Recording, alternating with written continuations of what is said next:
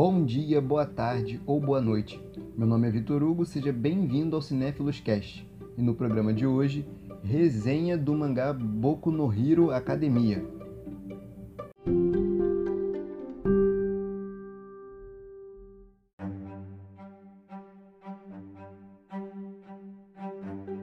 Atenção! Esse podcast contém spoilers do capítulo 252 do mangá de Boku no Hero Academia. Se você ainda não leu ou só acompanha o anime, é recomendável que não ouça esse áudio.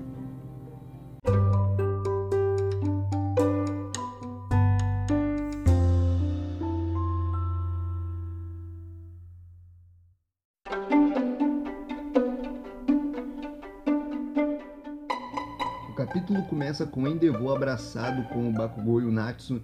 Bakugou ali desesperado, né, querendo se soltar, mas o destaque de verdade vai para a expressão de preocupação no rosto do Endeavor. Que desenvolvimento que ele está recebendo nesse arco.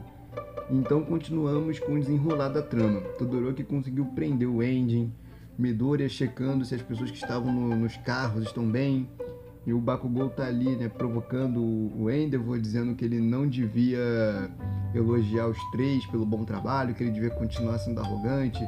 Só que o Endeavor tá mais preocupado em resolver as coisas com o Natsu. E o desabafo que ele dá é uma coisa emocionante.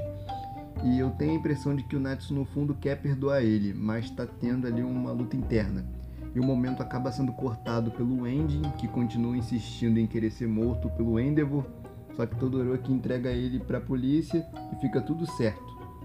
Mas agora tem um problema que aquela droga que intensifica as individualidades ainda está em circulação. Esse é, é um problema em que quem, quem sabe aí um novo vilão não aparece para continuar de onde o Shizaki parou, né? E no final do mangá, o Endeavor decide construir uma outra casa para os seus filhos ficarem junto com a mãe enquanto ele resolve se afastar.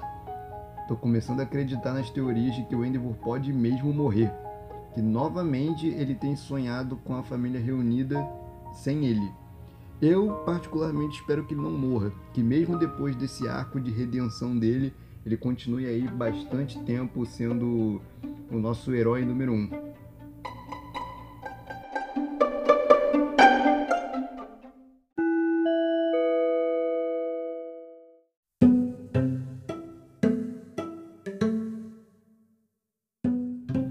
Isso é tudo por hoje. Obrigado por acompanharem até aqui e até o próximo programa.